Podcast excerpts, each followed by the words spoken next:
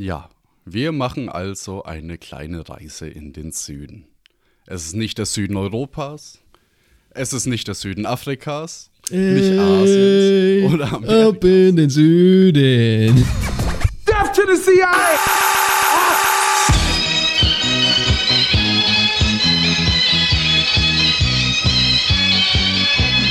Wealth, the world's 85 richest people, is equal to the 3.5 billion poorest people. It's fantastic.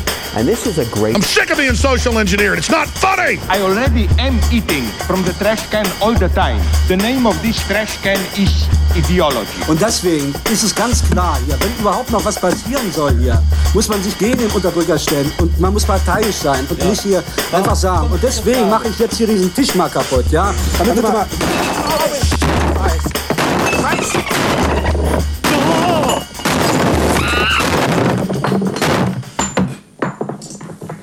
So, jetzt können wir weiter diskutieren. Halli, hallo, ihr schönen Menschen da draußen an den Apparaten und willkommen zu einer neuen Folge von Deep Fried Friends. Und äh, hallo Simeon, schön, dass du da bist. Hallo, freut mich, dass ihr auch wieder dabei seid. Wie geht's uns denn heute?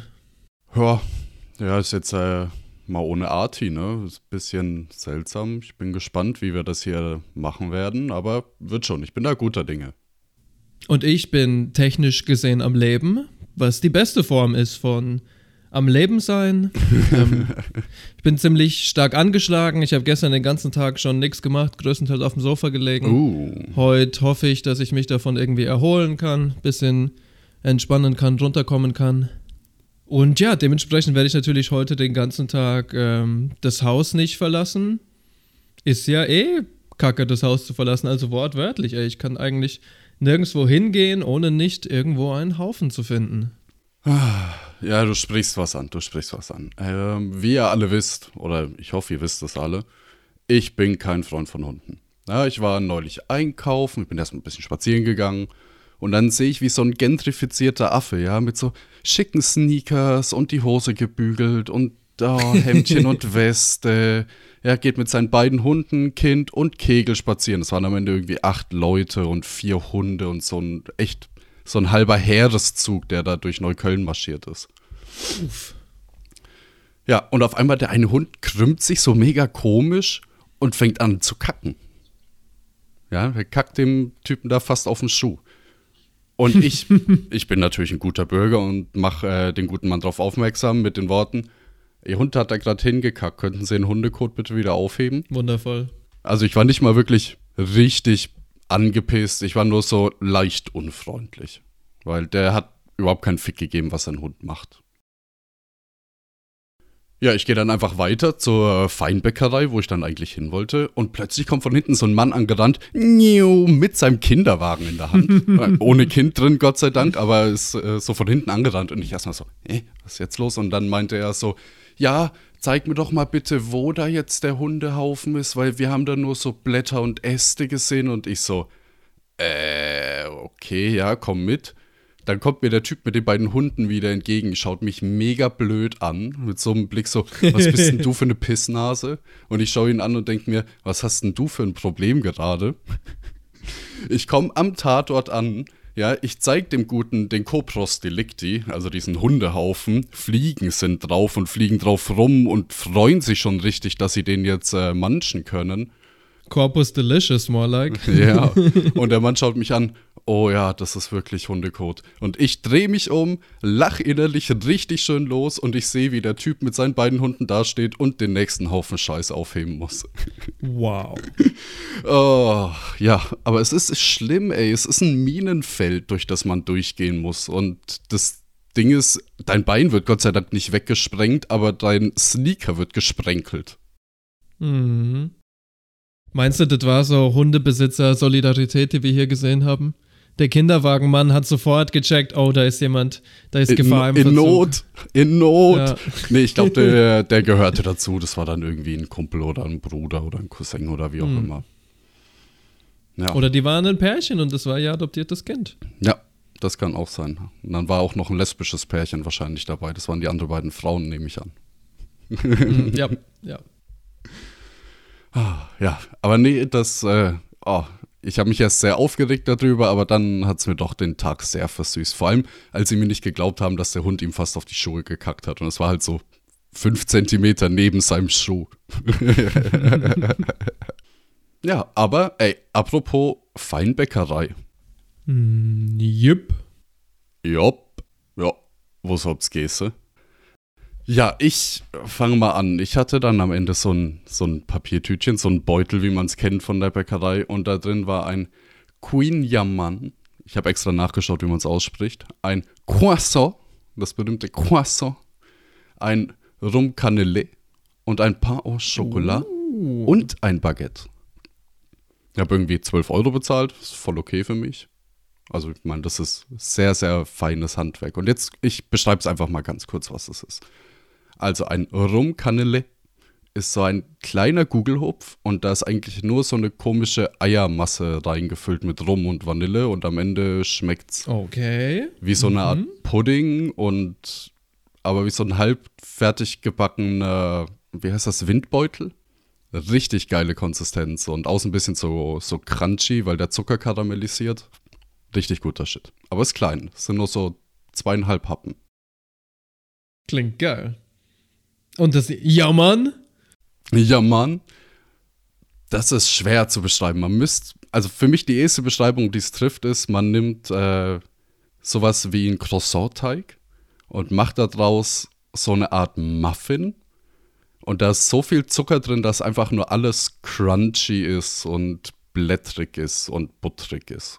Es ist sehr fettig und sehr crunchy. Und äh, ja, es hat so diesen Chips-Faktor, wenn man reinbeißt. Aber eher mit dem Gefühl, als würde man Cereals essen ohne Milch. Stimmt ja, von der Form her ist es eher wie ein Muffin oder wie die portugiesischen Eiertörtchen. Ja. Aber irgendwie hat es auch ein bisschen was von einem Windbeutel, auch wenn es nicht annähernd so leicht ist. Ja. Ja. Das ist ein Ding, was man wirklich nicht gut in Worte fassen kann. Nee, man muss es einfach mal, also wenn, wenn einer von euch da draußen die Chance hat, äh, das mal zu essen in der Bäckerei, holt's euch, ihr werdet, ihr werdet es bereuen, wenn ihr es nicht macht. Ich glaube, ein Croissant brauche ich nicht wirklich beschreiben und ein Pain au Chocolat ist ein Schokoladenbrötchen.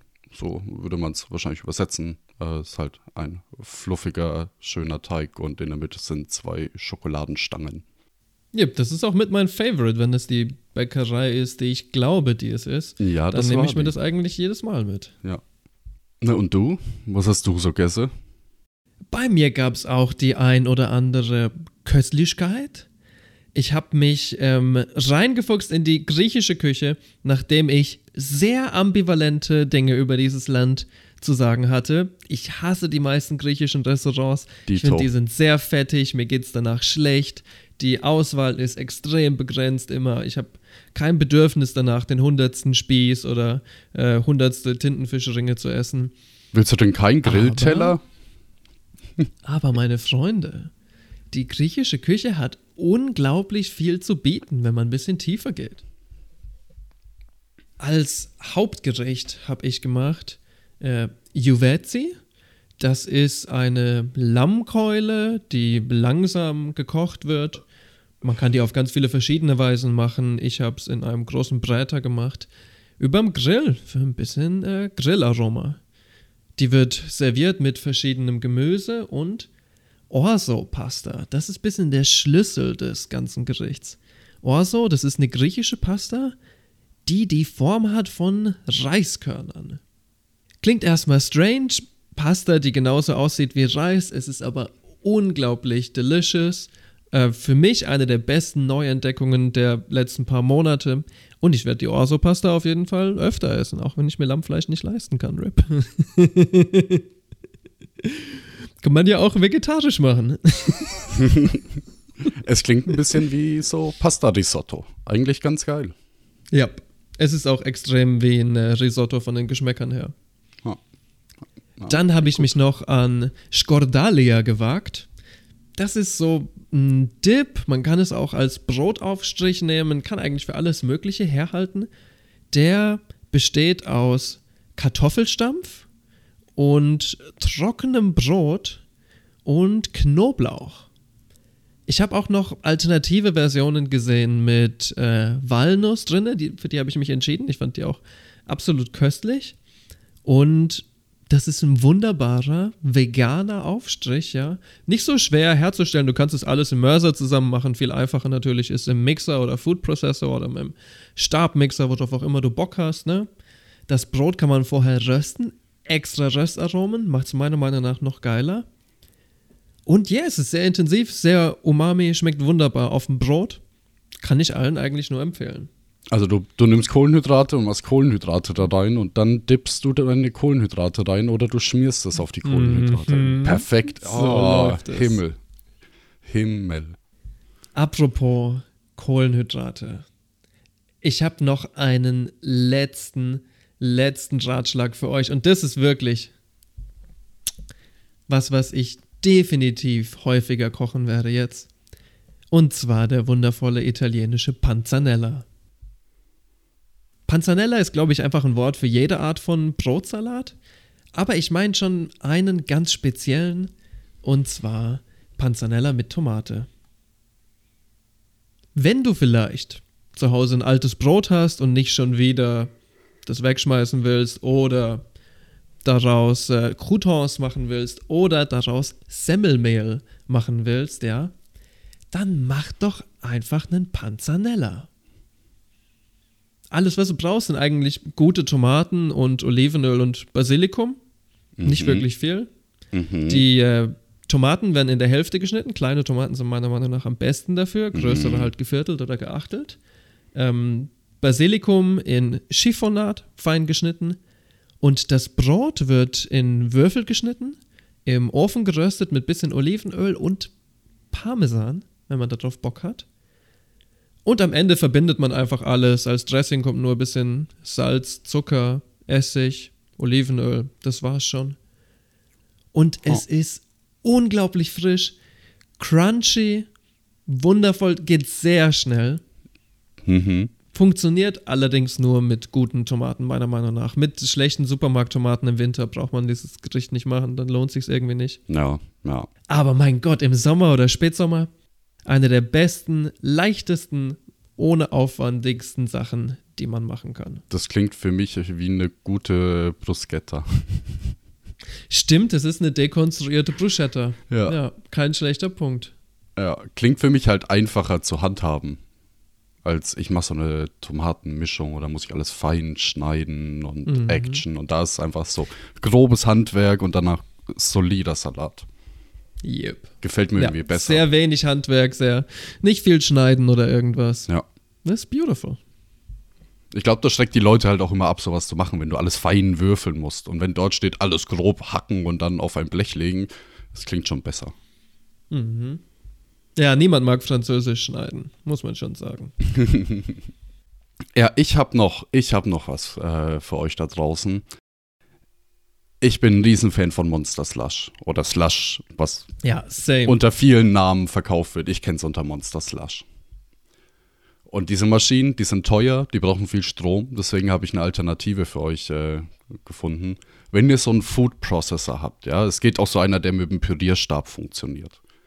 Ihr nehmt viel zu viele Eiswürfel, stopft die da rein, püriert die ganz, ganz lange und es bleibt über so eine Art Schnee. Ja, es ist nicht ganz Schnee, aber es ist fast Schnee. Und dann habe ich so Zuckersirup drüber, Limettensirup drüber, Limettensaft drüber und einfach noch so ein bisschen Bourbon rum drüber und habe das nochmal für 30 Sekunden püriert und habe es in ein großes Glas reingefüllt und dann so einen ganz langen kleinen Löffel gehabt und habe das daraus gescoopt. Es ist sehr geil, sehr erfrischend und man wird so Stück für Stück betrunken. Und für mich das Allergeilste war, an diesem großen Glas haben sich außen fast schon wie so Eisblumen gebildet. mhm. Das hat wundervoll ausgesehen. Ja. Und äh, da haben wir jetzt auch unseren, unseren Segway gefunden.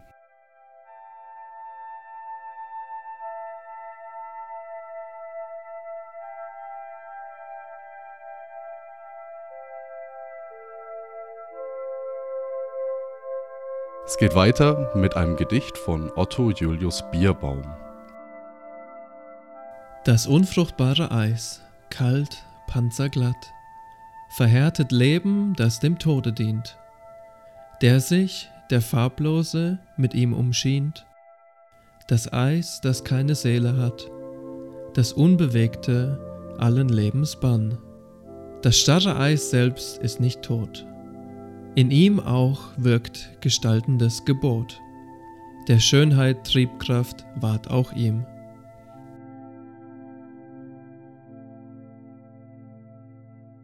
Was für ein wundervolles Gedicht, Alter. Der Schönheit Triebkraft ward auch ihm. Wir möchten heute ein ganz neues Segment einführen, und zwar ein Segment über rechte Esoterik. Wir werden in zukünftigen Folgen über alles Mögliche reden. Über Reichsflugscheiben, über die okkulten Praktiken der SS. Vielleicht reden wir über die sieben Herrenrassen, die es tatsächlich nicht gibt, über Madame Blavatsky oder, oder, oder. Heute möchten wir aber das Segment über rechte Esoterik einführen mit einem Beitrag über die sogenannte Welteislehre. Wir gehen dafür ganz schön weit zurück in die deutsche Geschichte, mehr als 100 Jahre, und erkunden die okkulten Ursprünge dieser mh, hm, Wissenschaft. Wir befinden uns im Abend des 19. Jahrhunderts. Das junge deutsche Kaiserreich, im Krieg gegen Frankreich geschmiedet, ächzt unter der Last der Industrialisierung. Städte sind gigantische Ansammlungen von Ruß, endloser Rauch, soweit man blickt. Die eine Zwölf-Stunden-Schicht jagt die nächste. Dampfmaschinen umschweren die Städte. Dünger ist auf allen Feldern.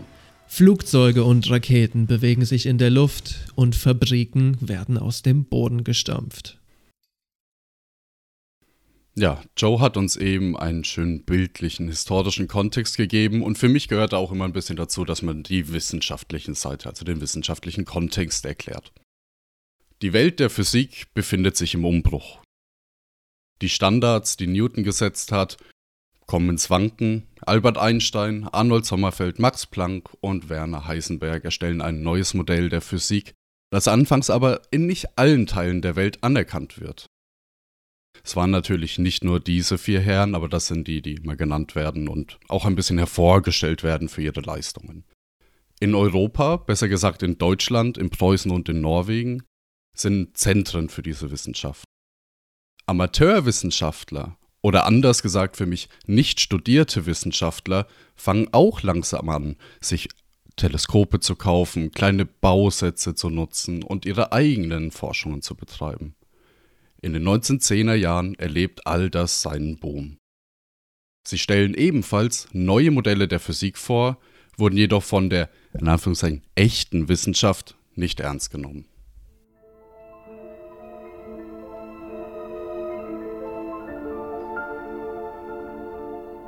Vor kosmischen Zeiträumen, für deren Maß uns ein Vergleich fehlt, gab es in der Gegend der Taube ein Sonnensystem, von ungewöhnlichen Dimensionen. Es hatte einen Entwicklungsgang von ungezählten Äonen bereits durchgemacht und bestand infolgedessen nur noch aus einem Fixstern vom vielhundertfachen unserer Sonnenmasse und einem gealterten Kronos von Planeten, der seine ehemaligen Nachbarplaneten aufgezehrt hatte und so selbst zum Riesenkörper angewachsen war. Auch seine Existenz nahte ihrem Ende. Mit diesen Worten beginnen Faut und Hörbinger ihr Kapitel über die Kosmogenese, die Entstehung des Weltalls in der Welteislehre. Ja, wir machen also eine kleine Reise in den Süden. Es ist nicht der Süden Europas, es ist nicht der Süden Afrikas, nicht Asiens oder Amerikas. Ja, es ist nicht mal der von uns so geliebte globale Süden. Heute geht's in den Süden unseres Sternenhimmels. Wir fliegen in das Sternbild Taube, genau unterhalb des Sternbilds Hasen und oberhalb des Sternbild des Achterdecks des Schiffes. Ja, die Namen sind wirklich so. Es ist saugeil. Die haben richtig coole Namen.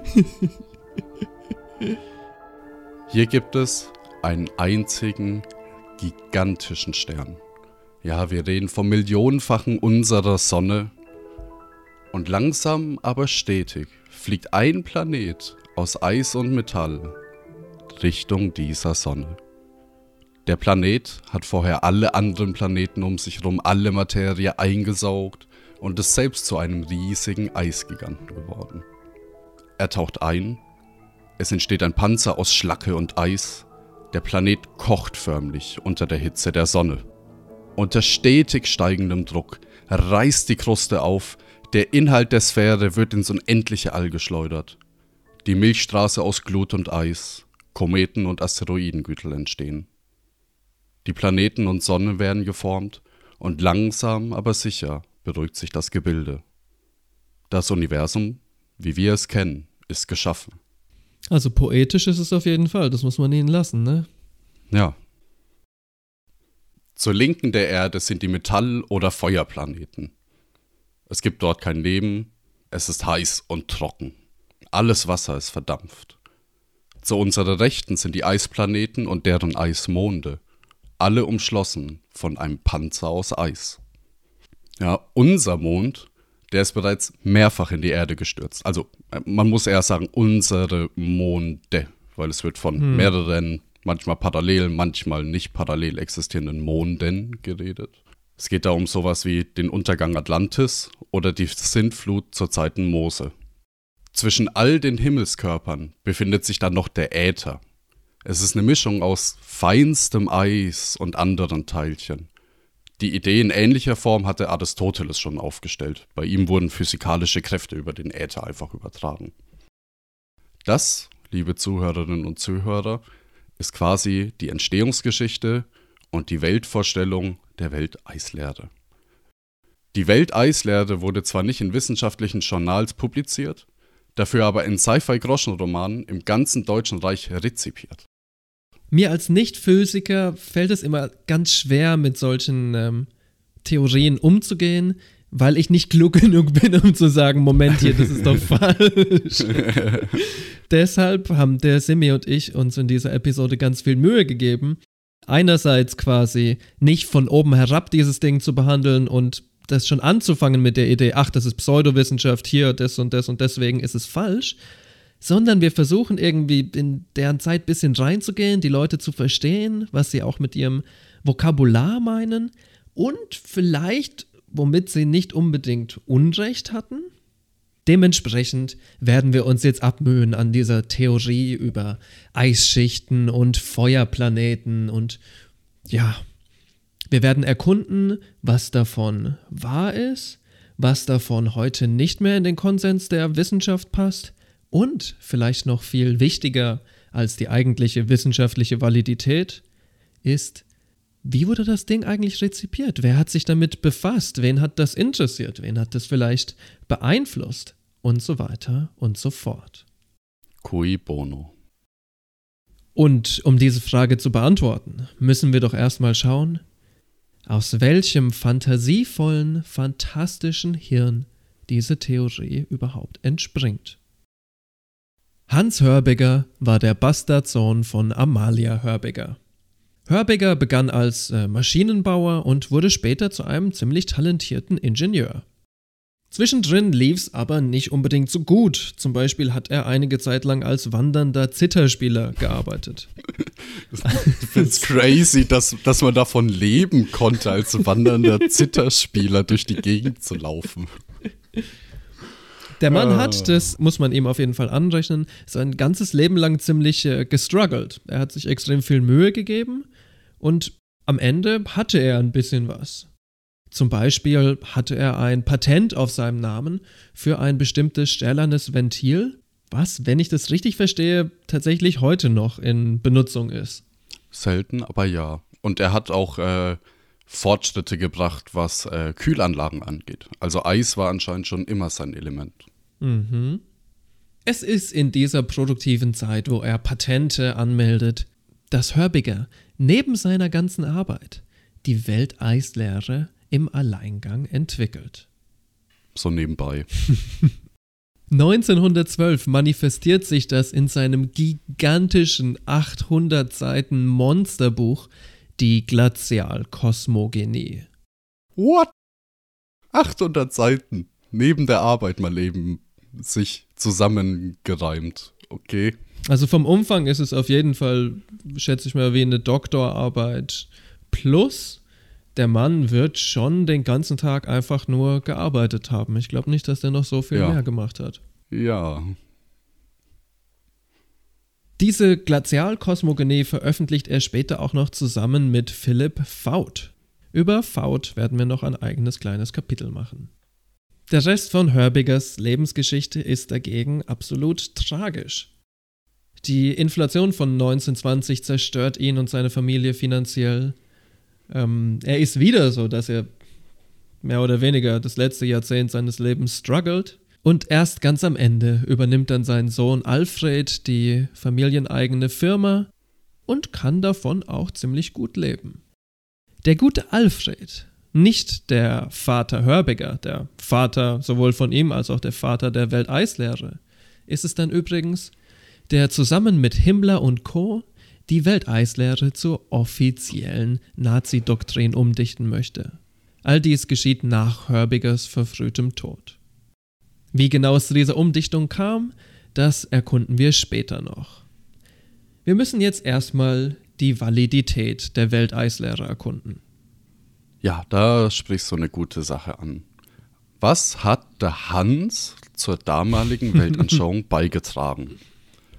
Oder hat er überhaupt was beigetragen? Weil wir haben ja gesagt, die Akademiker haben ihn als nicht akkurat oder nicht plausibel verurteilt.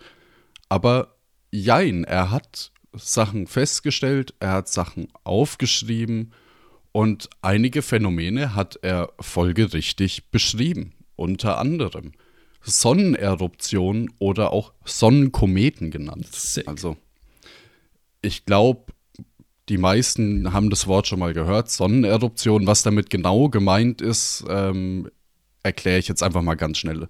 Ihr müsst euch vorstellen, unter gewissen Umständen kann das Innere der Sonne nach außen kommen.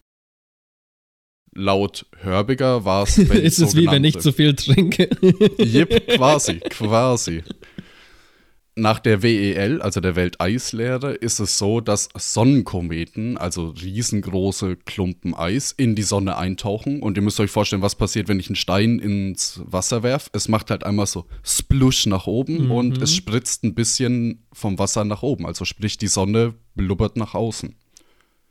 Und jetzt könnte man denken, ja, der hat das halt nur jetzt nur so mit Wasser beschrieben. Nee, es gibt akkurate Zeichnungen von Sonneneruptionen mit Größenvermessungen aus dem Jahr 1870 bis 1910, die dafür rangezogen wurden, wo verschiedene Formen beschrieben wurden. Und dann hat er gesagt, wenn die Kometen so und so reinfliegen, dann passiert das. Und wenn sie so und so reinfliegen, passiert das.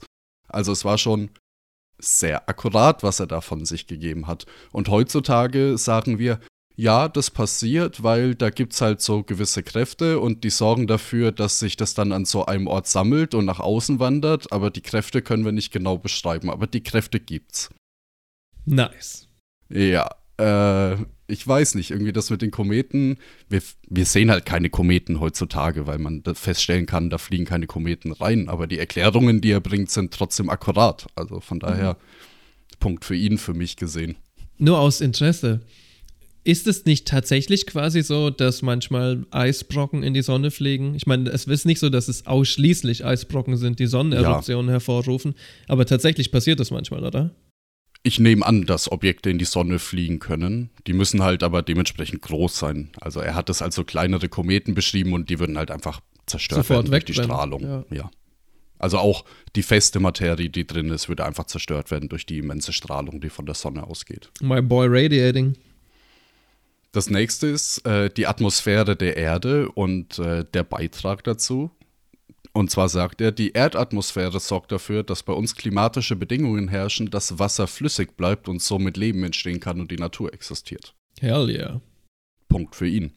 Das zweite, was er so schön beschreibt, ist eben, dass wir zwischen den Feuer- und den Eisplaneten sind. Das ist auch, wie ist das genau beschrieben? Es ist der dreifache Jupiter-Abstand, Pluto-Abstand, Neptun-Abstand. Einer von diesen Abständen ist es und ab dem Punkt gibt es quasi äh, keine Anziehungskräfte mehr und ab dem Punkt sind wir immer fix auf dieser Bahn und bei uns ist alles toll und dadurch ist Wasser auch flüssig, was wir auch bestätigt bekommen haben durch die jetzige Wissenschaft.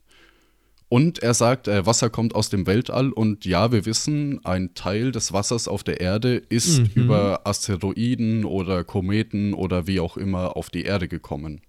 Vielleicht, also das ist jetzt nur ein, äh, ein Gespinst in meinem Kopf, aber ich habe das so mir vorgestellt. Was der gute Hörbiger meint mit Metall und Eis ist vielleicht das, was wir als Metall und Nichtmetall in der Chemie verstehen. Ein Nichtmetall ist quasi alles, was ein Gas ist, sowas wie Wasserstoff oder Sauerstoff oder Stickstoff oder alle anderen Gase. Und Metalle sind logischerweise alle festen Stoffe, die halt damals als Metall gesehen wurden. Daher ist die Aussage, dass es Eisplaneten sind, vielleicht gar nicht so absurd, weil es ist einfach nur ein bisschen komisch formuliert und eventuell dann halt auch nochmal komisch umgedichtet worden. Aber die Gasplaneten, so beschreiben wir sie, wären ja dann Eisplaneten, wenn alle Gase Eis beschreiben würden. Äh, nein, wenn Eis Gase beschreiben würde, so rum. Als wir zusammen irgendwie versucht haben, aus dieser ganzen Welt Eislehre Sinn zu machen, hast du eine Sache gesagt, die mich immer noch nicht ganz loslässt, und zwar, wenn Hans Hörbiger mit seinem Wissenschaftsmodell kohärent geblieben wäre, dann wäre der wahrscheinlich kein Klimaleugner. Er hat die Atmosphäre der Erde verstanden, er hätte ergo auch den Treibhauseffekt verstanden und wahrscheinlich auch das anerkannt. Ja.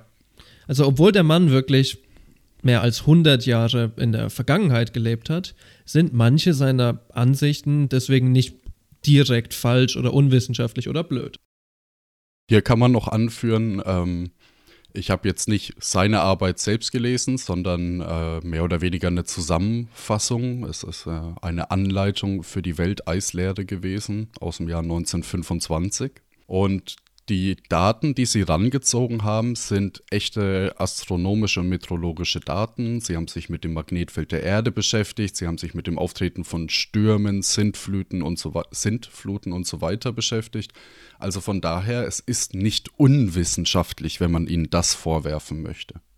Es ist nämlich immer sehr einfach, quasi seine Gegner als unwissenschaftlich abzutun und dann gar keine Argumente mehr zu liefern, weil damit hast du ja schon eigentlich gewonnen. Sie fallen aus dem Kontext des Sagbaren, Akzeptablen heraus und dann muss man sich auch gar nicht mehr so damit befassen.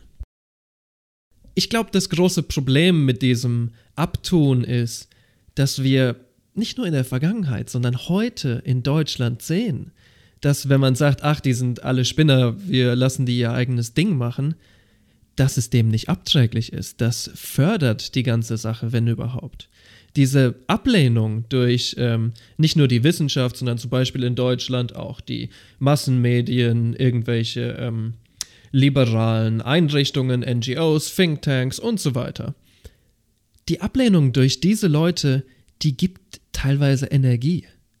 Das sieht man später bei Philipp Faut, das sieht man eigentlich bei fast allen, dass sie sich angespornt gefühlt haben durch die Ablehnung der Mainstream-Wissenschaft.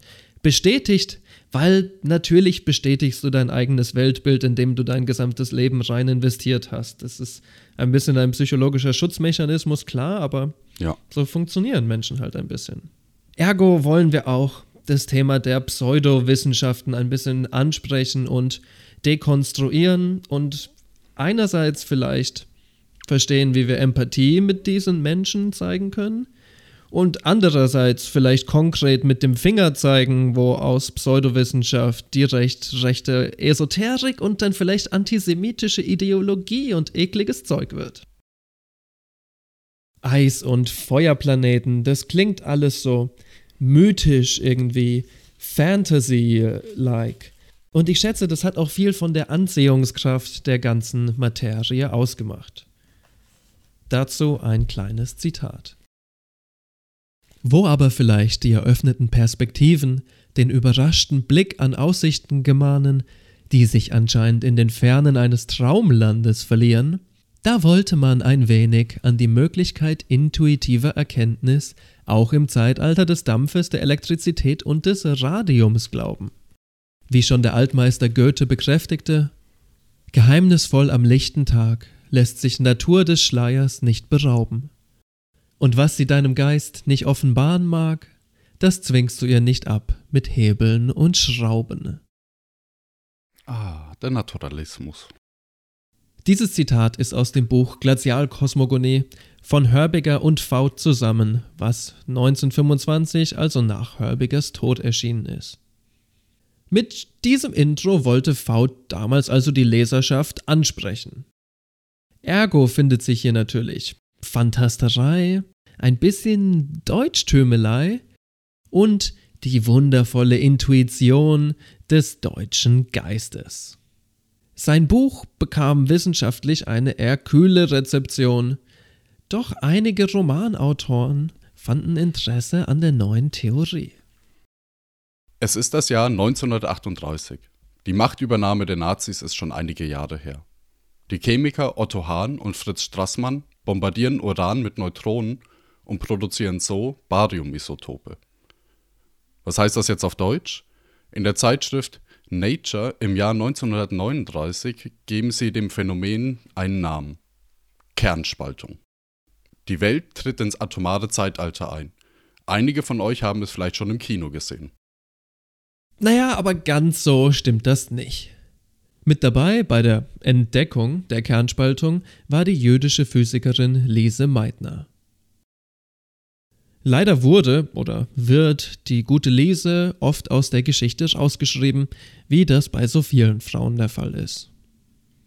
Den Nobelpreis bekam auf jeden Fall nur Otto Hahn, nicht Meitner und nicht sein Kollege Strassmann.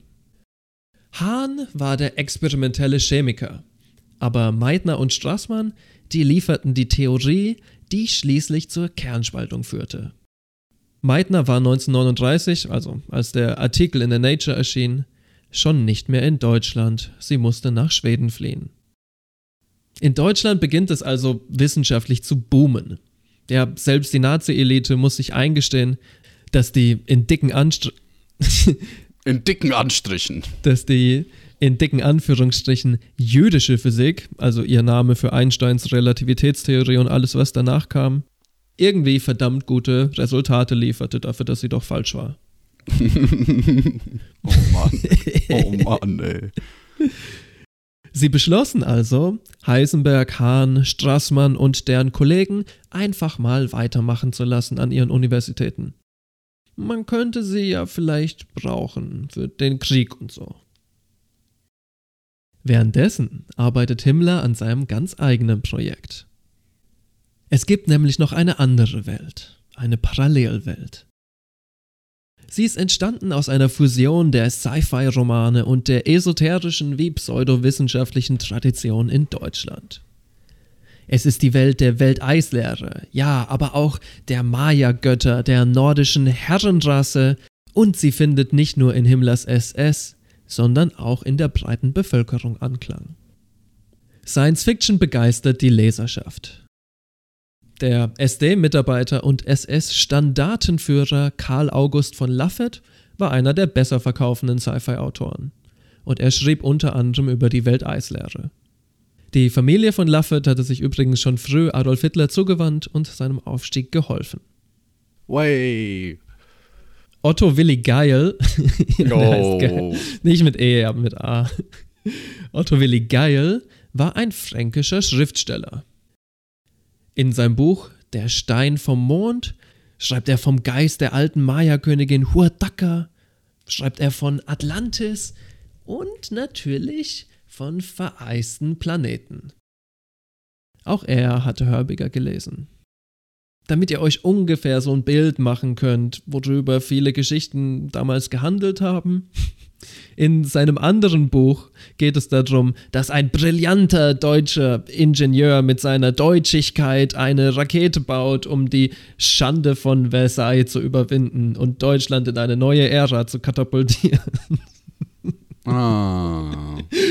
Und wenn ich es richtig verstehe, sind dann auch noch so Sexploitation-mäßige Sachen dabei mit so leichten Mädchen und so weiter. Aber es ist halt extrem soft, weil das sind die 1920er. Sehr funny stuff. Sehr lustig ist, dass du hier Schande von Versailles, äh, dass das die Worte waren. Ich meine, die sind bekannt.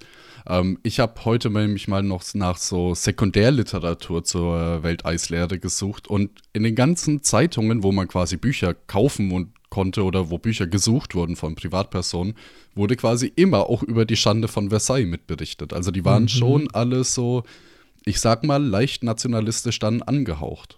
Ja, und revanchistisch vor allem. Ja. Der Scheiß musste irgendwie überwunden werden. Und ja, Deutschland in ein neues Zeitalter zu katapultieren, das wollte auch Heinrich Himmler.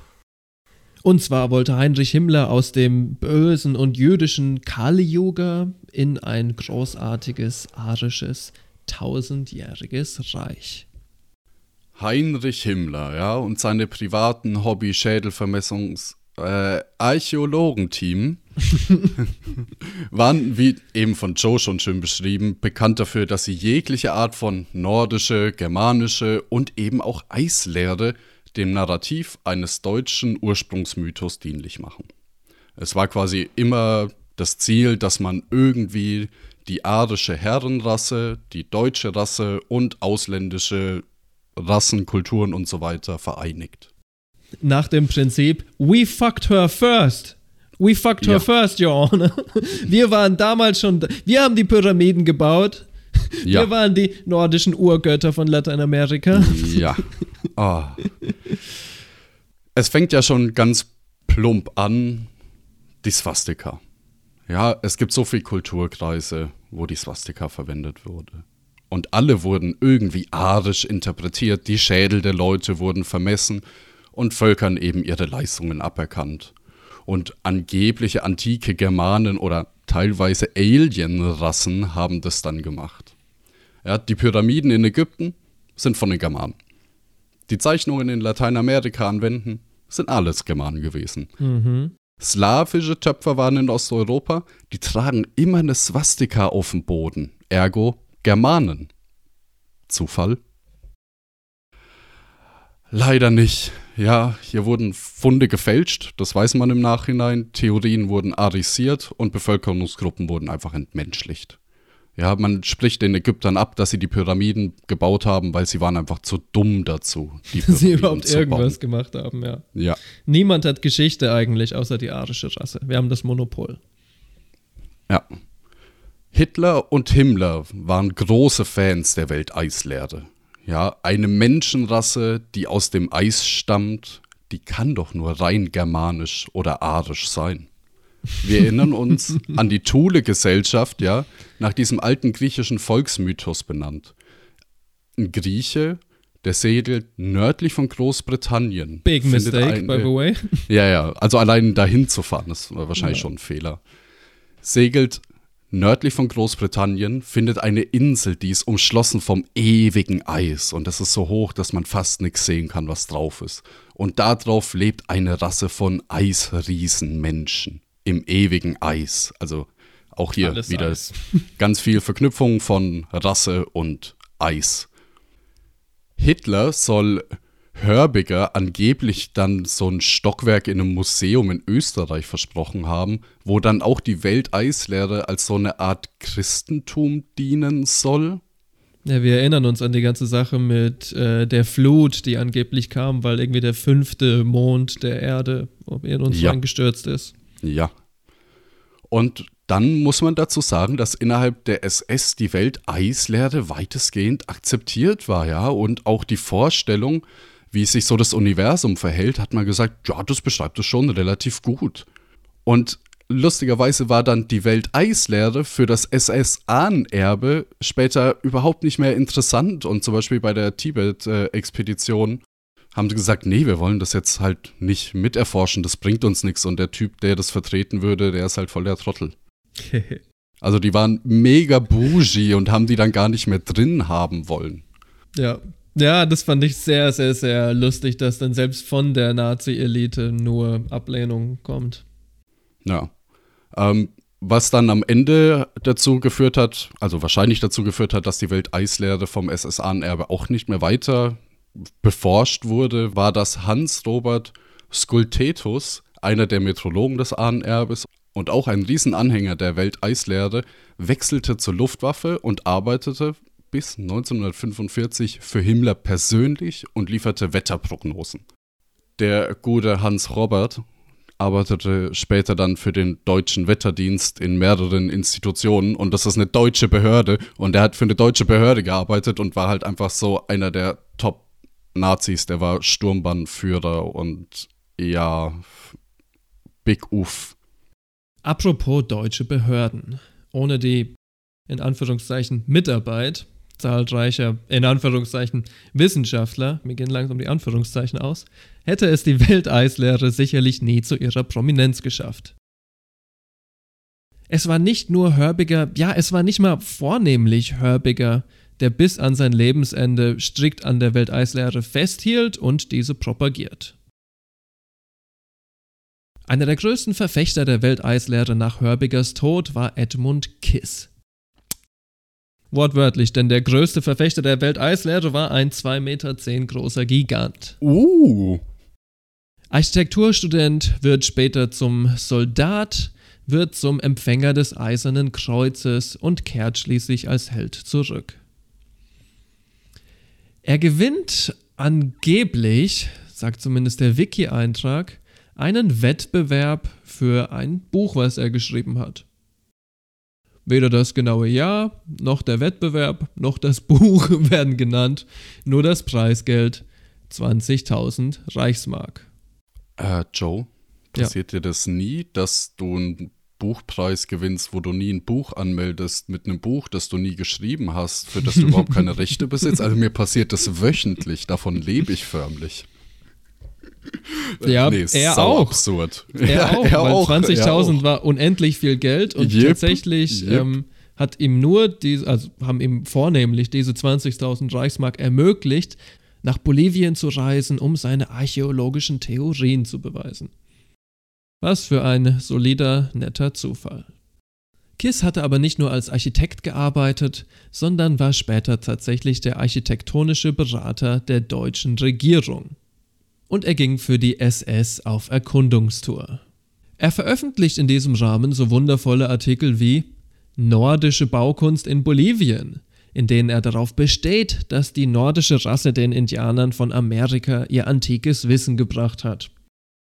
Passt also perfekt in die Lehre von Himmlers SS. Weil die sind auch wieder zu blöd, um sich das auszudenken. Ja. Das ist immer so, ah, wieso ist das immer so mit den anderen Rassen, dass sie so dumm sind und halt die nordische Rasse benötigen, dass sie überhaupt was schaffen? Der gute Kiss beginnt also Bücher zu schreiben. Andere Bücher. Und diese Bücher werden zu Bestsellern. Es geht in seinen Romanen eigentlich fast immer um das Gleiche.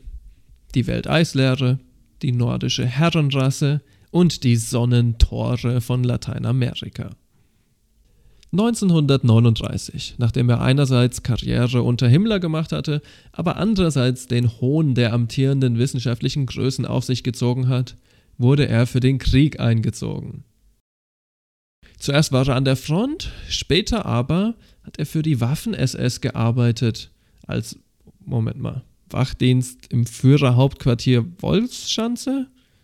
Er war schließlich der Kommandant der Wache im Führerhauptquartier Wolfschanze.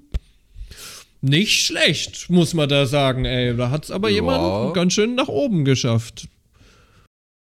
Hätte natürlich auch ganz schön scheiße enden können, wenn du eingezogen wirst, ne? Also andere sind dann in die ja. Front gekommen und direkt gestorben.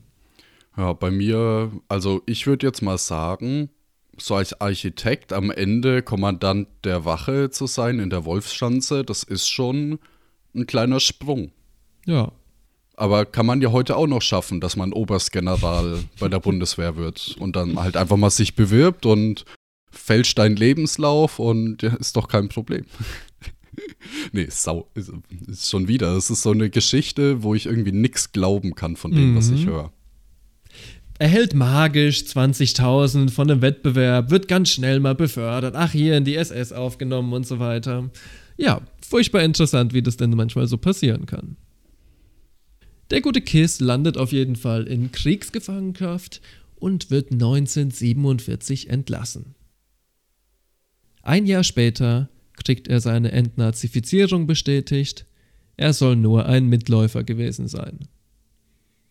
Der architektonische Berater, der SS-Wissenschaftler, der Wachdienstmann im Führerhauptquartier war nur ein Mitläufer. Seine Strafe 500 D-Mark. Okay.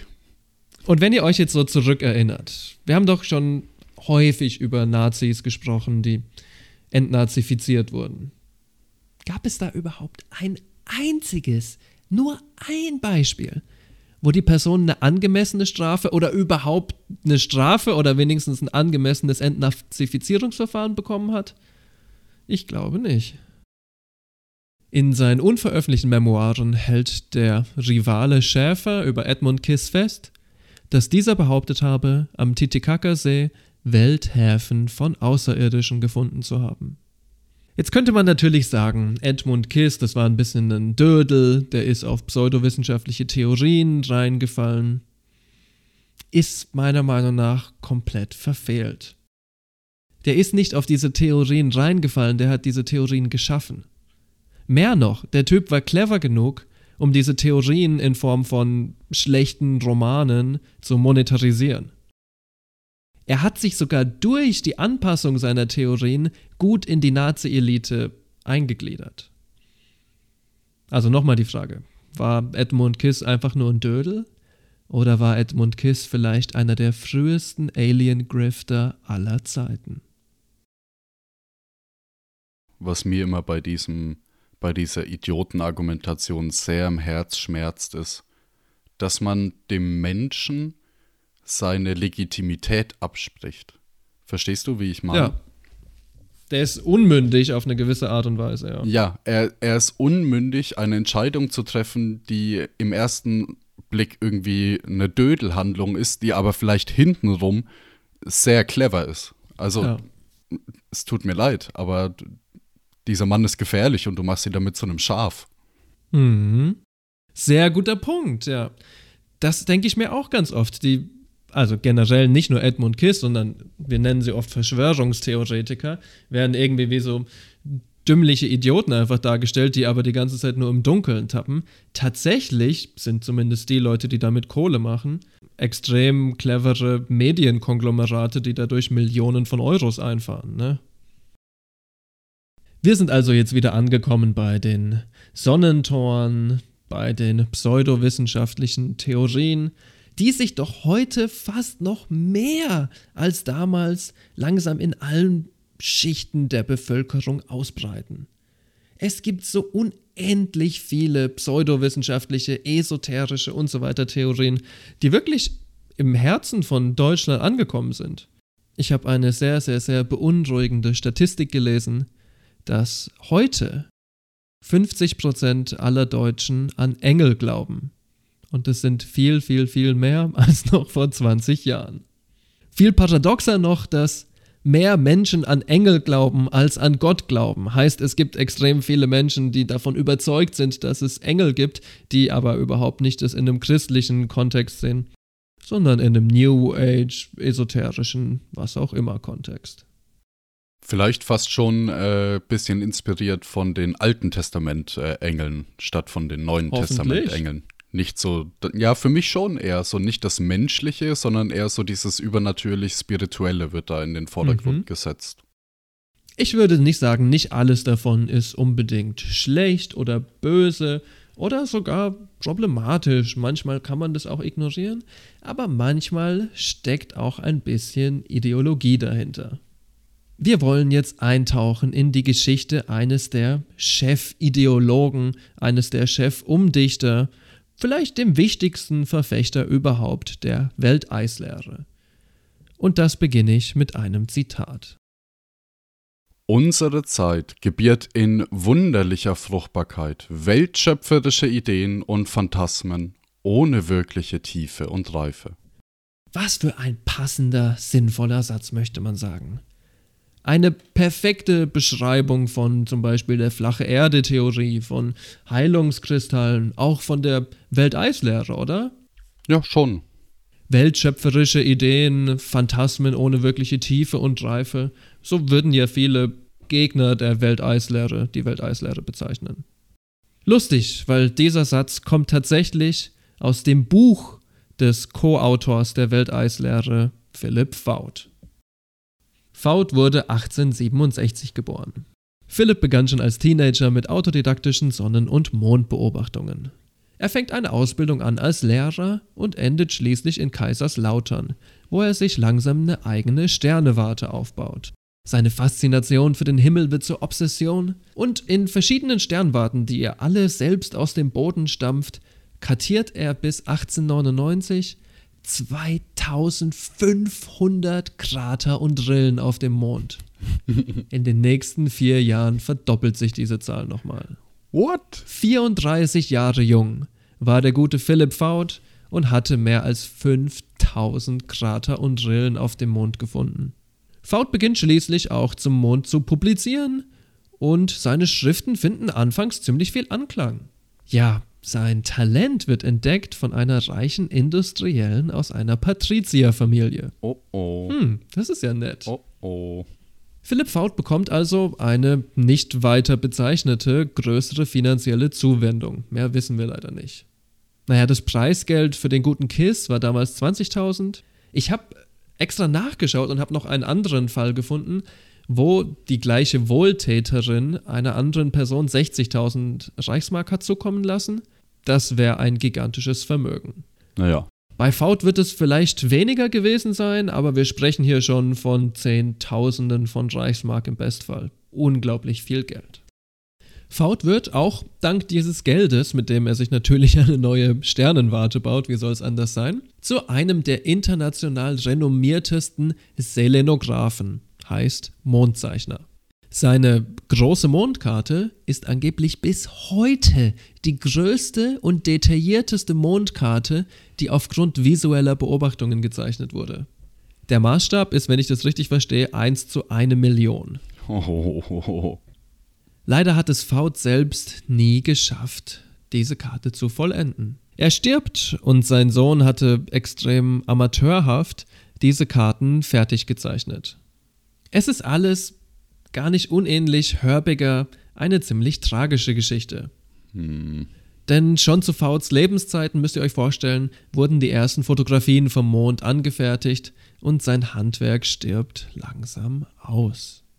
Als sein Sohn dann schließlich in den 1960er Jahren die große Mondkarte veröffentlicht, irgendwie 30 Jahre oder was nach dem Tod seines Vaters, war sie sofort fürs Museum reif. Antik förmlich, oder? Ja. Also wird immer noch detailreich und gut, aber man braucht es halt nicht mehr. Lustig ist, dass alle, also wirklich jeder Einzelne, der dieses Buch ähm, kritisiert oder rezensiert hat, extrem darauf beharrt hat, dass die Zeichnungen vom Sohn deutlich schlechter seien. ah. Ja, deswegen hat es auch noch mal so lange gedauert. Nehme ich mal an. Mhm. Faut, das haben wir ja schon angesprochen, hatte Hörbiger kennengelernt und war zu einem seiner besten Freunde geworden. Faut war vielleicht anfangs sowas wie ein Protégé, später war die Beziehung vielleicht sogar umgekehrt und es war eher Faut, der Hörbiger half, seine Gedanken zu sortieren, das wirklich zu Buch zu fassen und es auch publiziert zu kriegen. Das waren aber auch schon die angenehmeren Teile der Karriere von Faut, denn die Zukunft ist braun, braun, braun. Es ist der 19. Juli 1936. Das sogenannte Piemonter Protokoll wird unterzeichnet von Dr. Hermann von Hase, Alfred Hörbiger, dem Sohn von Hörbiger, ihr erinnert euch, Dr. Hans-Robert Skultetus und eben der gute Faut erheben die Welteislehre zum SS-Monopol. An diesem Punkt gibt es dann auch wirklich keinen Zweifel mehr über die tatsächlichen Loyalitäten der Welteislehrer, der Welteisgurus. Alfred Hörbiger, der Sohn von Hörbiger, und natürlich auch Philipp Faut haben intim mit der SS zusammengearbeitet. Wir haben jetzt behandelt, was die Welteislehre eigentlich sagt, wo sie falsch lag, wo sie richtig lag wer diese Welteislehre denn rezipiert hat, wie das überhaupt in die breite Bevölkerung gekommen ist und wie die einzelnen Karrieristen, Gurus, Lehrer der Welteislehre im Nationalsozialismus aufgestiegen sind. Die Welteislehre wirkt jetzt wahrscheinlich auf euch wie ein Relikt, irgendein verstaubtes Dokument, was irgendwo in einem Schrank liegt, was eigentlich niemanden mehr zu interessieren braucht. Wäre ja vielleicht nett, wenn es so wäre, ist allerdings komplett falsch eingeschätzt. Denn die Welteislehre, wie der Phönix aus der Asche, ist nach dem Krieg wieder aufgestiegen und nie wirklich verschwunden. Ja, auch heute lassen sich noch die Spuren der Welteislehre finden. Ich habe mich an einem äh, stürmischen, dunklen Abend viel, viel, viel zu lange in den bizarren, abenteuerlichen Kosmos der Welteislehre im 21. Jahrhundert hineingewagt. Da sagst du was. Und boy, habe ich was gefunden. Oh. An dieser Stelle muss man vielleicht sagen, es ist extrem schwer, diesen Rechten, diesen ESOs auf die Schliche zu kommen. Die kennen alle möglichen Tricks, die sind wirklich clever.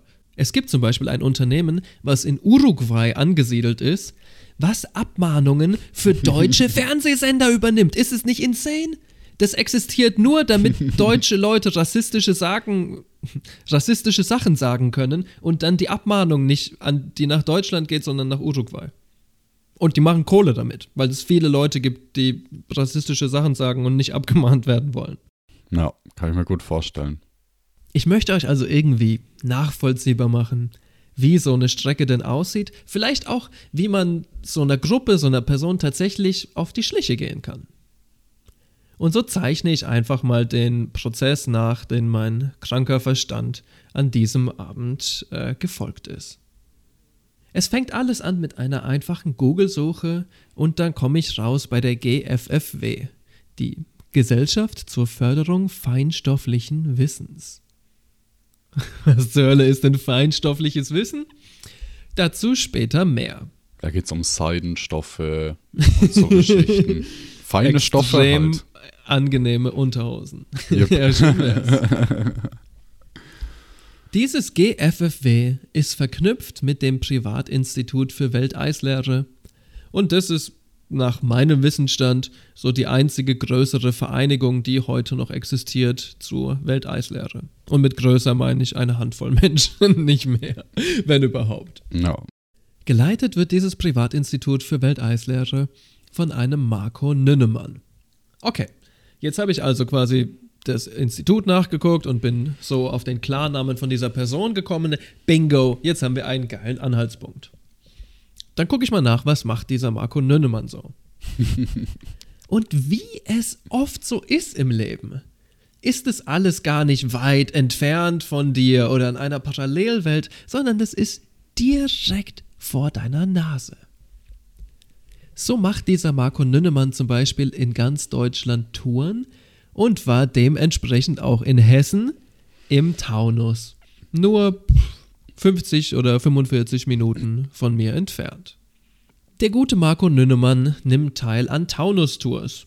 Ein extrem neutraler Name, der einem gar nichts weiteres vermuten lässt und auch überhaupt die Veranstalter von Taunus-Tours sahen extrem süß aus und es ist alles ein bisschen esoterisch angehaucht, aber irgendwie nicht weiter problematisch oder verdächtig. Dachte ich, zumindest. Am Anfang. Aber dann lag ich falsch. Oh, oh, again. Natürlich gibt es da extrem viel, weiß nicht, ob ich unproblematisch sagen soll, extrem viel mondänes Zeug, wie irgendwie Aromatherapie oder die Engel, die wir schon angesprochen haben. Sammelwildkräuter. So ja, Zeug. was ich ja sogar okay finde. Ja, ja, nee. Wir haben ja auch legitime Sachen im Angebot. Ich meine, das sollte man schon auch belichten, dass es nicht nur äh, ja, Abgründe sind, sondern halt auch normale Kurse. Halt So catchst du die. Leute, ja. Ja, und eine Wieder, Fassade. ne? Die Leute sind clever, die Ja. haben da eine Strategie dahinter und so weiter. So catchen sie dich mit Wildkräutertouren, die ja eigentlich ganz nett klingen. Ehrlich gesagt, das, ich bin ein bisschen auf Telegram unterwegs und da gibt es viele, die so Wandern als Hobby haben und dann äh, kaufst du dir halt ein Survival-Tool und da sind halt Siegesrunden drauf, wenn du Glück hast. Uh, Im okay, nicht offiziellen, äh, im nicht offiziellen Shop. Und im offiziellen Shop ist da halt Mhm. das Logo der Firma drauf. So, Ah, okay. und muss man ein bisschen äh, nachforschen, wie du das hier auch gemacht hast. Gar nicht so unähnlich wie mit den Drohnen verhält es sich dann auch mit den Taunus-Tours. Da finden sich nämlich auch ganz andere Sprecher. Zum Beispiel findet sich da ein gewisser Dominik Görlitz, der so. Anfangs ging es ihm um Tiefseefischerei und Boote und war es eigentlich schon den ganz frühen Menschen möglich, Ozeane zu überqueren und so weiter. Ja, eigentlich recht interessante paläontologische Sachen, also kann man sich gerne mit beschäftigen. Aber dann wird's natürlich schnell wieder esoterisch und er driftet ab in so eine Richtung von Früharchäologie und er geht mit Kollegen nach Ägypten und oh, findet man dort nicht vielleicht doch Beweise, dass irgendwelche nordischen Menschen bei den Pyramiden mitgewirkt haben und so weiter und so fort. Es findet sich auch und der muss immer dabei sein, Leute. Glaubt mir das. Wenn ihr euch so ein, wenn ihr euch so ein ESO-Tour-Raster anguckt, werdet ihr immer diese eine Person finden unter anderem Namen. Ein Boomer, Boomer-Mann natürlich, offensichtlich ein Mann, mit kariertem Hemd, dessen gesamte Agenda es ist, Klimaleugner zu sein. Ah, Es ist wirklich fucking beautiful. Ja, der gute Dieter Bär hält Vorträge qua- quasi fast ausschließlich darüber, dass der Klimawandel nicht äh, echt ist. die Wetterlüge. Beautiful. Ja. Ja, kann man sich dann vielleicht auch fast ausmalen, wer solche Leute sponsern würde. Ne? Da haben ja tatsächlich einige ein versiertes Interesse dran. Ja. Aber okay, das ist jetzt falsch, problematisch, aber man kann jetzt nicht sagen, das sind unbedingt Neonazis oder Hardcore-Rechte oder so. Ja. Enter Traugott Ikerot. Real Name. Traugott Ikrot will man gar nicht entern, will man gar nicht wissen, wer das ist. Einer der bescheuertsten Namen, die ich in meinem gesamten Leben je gehört habe. Ist es ein echter? Ich hoffe, es ist dein, ich hoffe, es ist dein Künstlername. Wenn es dein Künstlername ist, schäm dich. Wenn es dein bürgerlicher Name ist, sind deine Eltern Verbrecher. Kauf den neuen Pass. Dieser gute Traugott Ah. Ikerot, der hat eben bei Taunus Tours einen Vortrag gehalten. Und zwar einen Vortrag über die geheime Weltelite, die Illuminati. Ah. Der gute Traugott spricht auch gerne publik darüber. Zum Beispiel, wenn ihr interessiert seid, was ihr nicht sein solltet, findet ihr auf YouTube ein Video von Traugott Ikerot, wo er keine Ahnung, 45 Minuten lang oder so über die Struktur der Illuminati redet.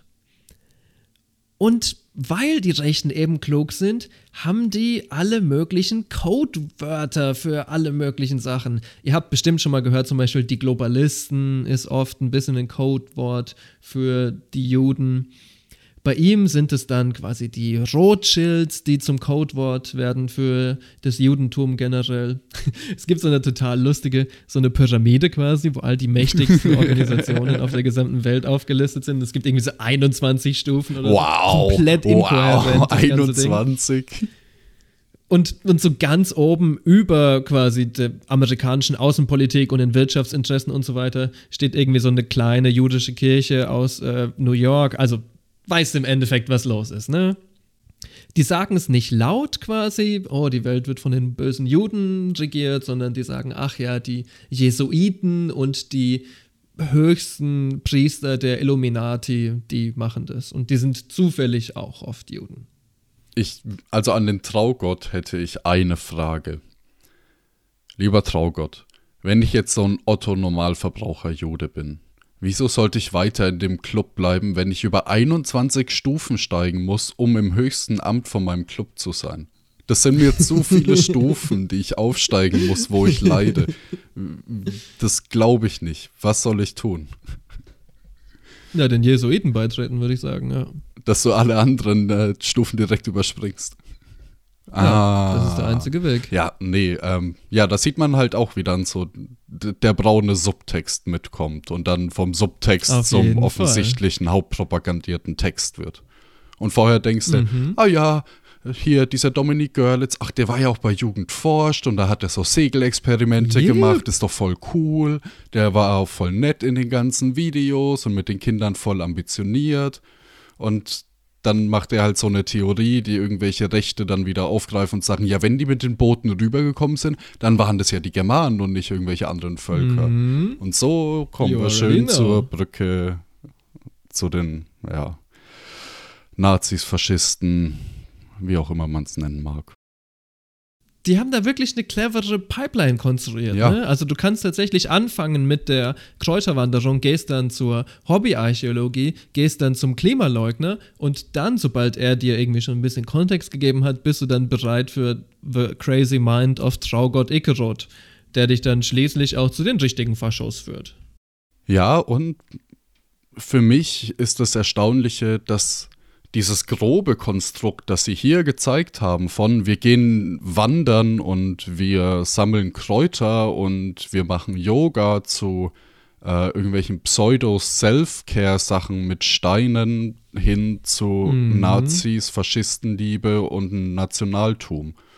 Und das Gleiche, ehrlich gesagt, habe ich in ganz vielen von diesen Vertriebsstrukturen gesehen. Also es ist sehr erschreckend, wie leicht wir das auf neue Medien oder Kommunikationswege äh, übertragen können. Und diese Leute sind auch immer extrem gut connected. Ja. Zum Beispiel der Traugott Ikerot tritt bei dem sogenannten Extreme News YouTube-Channel oder auf der Website auf. Die wiederum haben Dutzende Content Creators, die für sie quasi immer Videos machen. Die verkaufen ihre eigenen Produkte natürlich. Ja. Ne?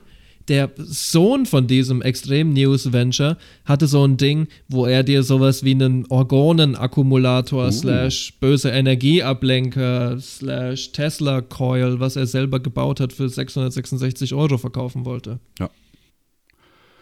Ja, äh, ich- hatte ja vorhin das mit diesem Wandershop und Survival Shop dann schon bisschen äh, so angedeutet. Und wenn man da ganz leicht nachforscht, dann findet man raus, dass der Betreiber halt der NPD angehört und äh, an so Rechtsrock-Festivals teilgenommen hat. Also der hat bestimmt seine Connections. Ich bin auch mal an dem Haus vorbeigefahren, wo er angeblich wohnt oder wo der Shop zugelassen ist. Ähm, sieht man von außen nicht, außer dass ein Schild äh, NPD dort hängt. Und ja, ich möchte nicht wissen, wie viel Geld der Mann macht. Ich glaube, es waren mehrere tausend Leute in diesem Kanal, wo er die Werbung schaltet für seine Videos und alles Mögliche. Und die versuchen dann halt auch so Populärmedien abzugreifen wie, oh, ich probiere mal sowas wie dieses Seven vs. Wild, wo halt Leute einfach so Survival-Scheiß machen. Und das hat halt Millionen Anhänger. Und wenn das dann übergreift, dann hast du ganz viele junge und alte Leute, die deine Videos gucken. Und wenn du dann mal darüber redest, wie schön das Heimatland ist und wie schön doch Deutschland ist und die deutschen Wanderrouten im deutschen Naturschutzgebiet, ah, da kommen Stück für Stück dann äh, die Elemente mit durch. Und währenddessen verkaufst du halt im Angebot deine Survival-Axt mit deinem Logo drauf und die ist dann 5 Euro billiger und 5000 Leute kaufen deine Survival-Axt, weil sie deine Videos sehen und in deinem Telegram-Channel sind und du machst halt, keine Ahnung, ein Jahresgehalt binnen von zwei Stunden. Hell yeah, baby. Also es ist Ja, es ist schon bizarr, wie sich seit den Wandervögeln im 19. Jahrhundert, die schon quasi Wanderungen mit Antimoderne, mit Okkultismus und Esoterik verbunden haben, echt nicht allzu viel geändert hat in dieser Hinsicht. Die Taktiken sind schon immer noch ähnlich wie damals und sie funktionieren genauso gut, wenn nicht besser Ja. wie damals. Weil die Vertriebsstrukturen besser sind, weil die Leute mehr Geld haben, um es für Scheiß auszugeben und und und. Also es gibt ja ganz viele äh, Aspekte, die da zusammenspielen. Und um vielleicht auch mal äh, noch so einen Einblick zu geben, warum diese Sachen nicht ohne sind. Also A, weil sie teilweise sehr, sehr teuer sind. Also so ein komisches Anti-5G-Amulett kann mal eben 100, 200, 500 Euro kosten. Wow. Und da drin ist einfach radioaktives Material und du trägst es an deinem Herz. Also es, es sind auch Produkte aus dem Verkehr gezogen worden, weil die halt wirklich eine Gefahr für den Menschen darstellen und du die Strahlungsdosis, die im Jahr okay ist, irgendwie binnen von einer Woche abbekommst. Und so Leute legen sowas ja nicht ab. Ja, die tragen das ja dann Tag und Nacht, weil du willst dich ja immer schützen vor der 5G-Strahlung. Oder dieser, dieser tolle Orgonakkumulator oder andere Strahlungsabfangmechanismen, die dann, keine Ahnung, 5.000 bis 10.000 Euro kosten und einfach nur aus Edelstahl sind und Blitzableiter. Puh, das, da, da geben Leute halt einfach ein Vermögen für aus und finanzieren dann irgendwelche krassen Spinner, die dadurch halt weiter ihre komischen Theorien verbreiten können. Ich muss aber ganz ehrlich sagen, das ist schon alles freaky, ne? Aber der offensichtlichste, krankste und deswegen faszinierendste Grift, auf den du mich aufmerksam gemacht hast, ist das Engelspray. Ja. Mutterficker, es gibt Engelspray. Du kannst dir den fucking Erzengel Gabriel für 28 Euro in einer Sprayflasche Kann holen. ich mir den in den Arsch blasen? ja.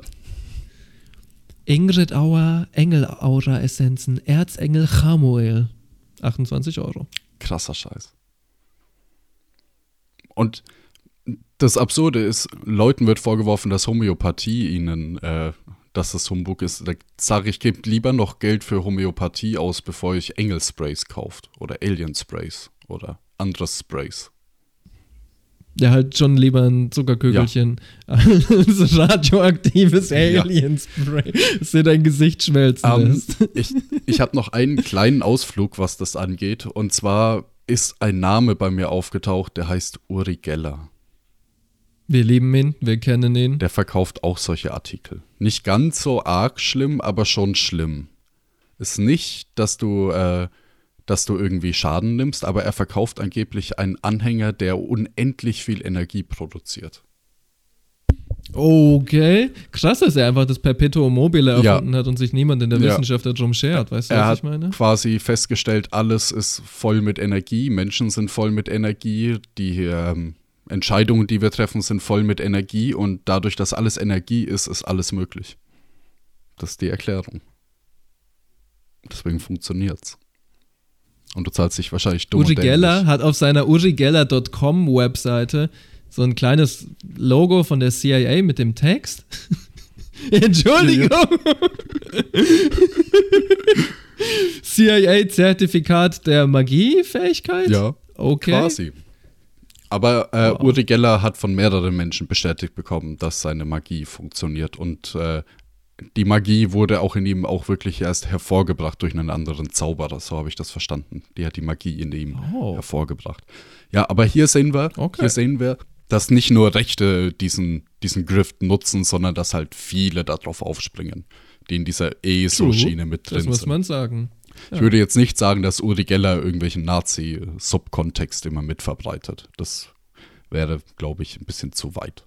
Aber dass er halt irgendwie diesen Esoterikstrom ausnutzt und irgendwelche Happy Power-Generatoren um deinen Hals verkaufen will, Mhm. das kann man ihm, glaube ich, schon vorwerfen.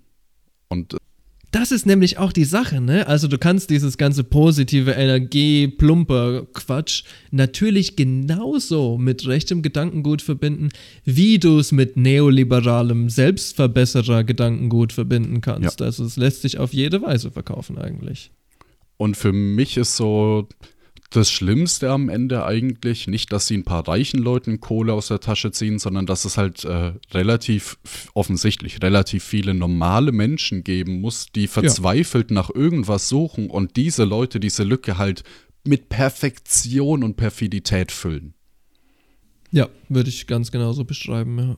Die kennen ihre Zielgruppen extrem gut, die wissen, wo sie am verwundbarsten ist und die nutzen das gerne aus. Und das ist für mich dann so der Punkt, wo sie sich zu 100% unterscheiden von einem guten Herrn Hörbiger. Ja. Insofern, und das ist mir eigentlich auch wichtig, das nochmal zu sagen, vielleicht echt betonen, es bringt absolut gar nichts, wenn man sich über die Leute lustig macht oder wenn man sich denen überlegen fühlt oder wenn man sich denkt, ja, ich würde nie auf so einen Quatsch reinfallen, weil, Baby, es gibt für dich auch die perfekte Nische, mit der sie dich kriegen können. Da darf man echt nicht zu viel von sich selbst denken.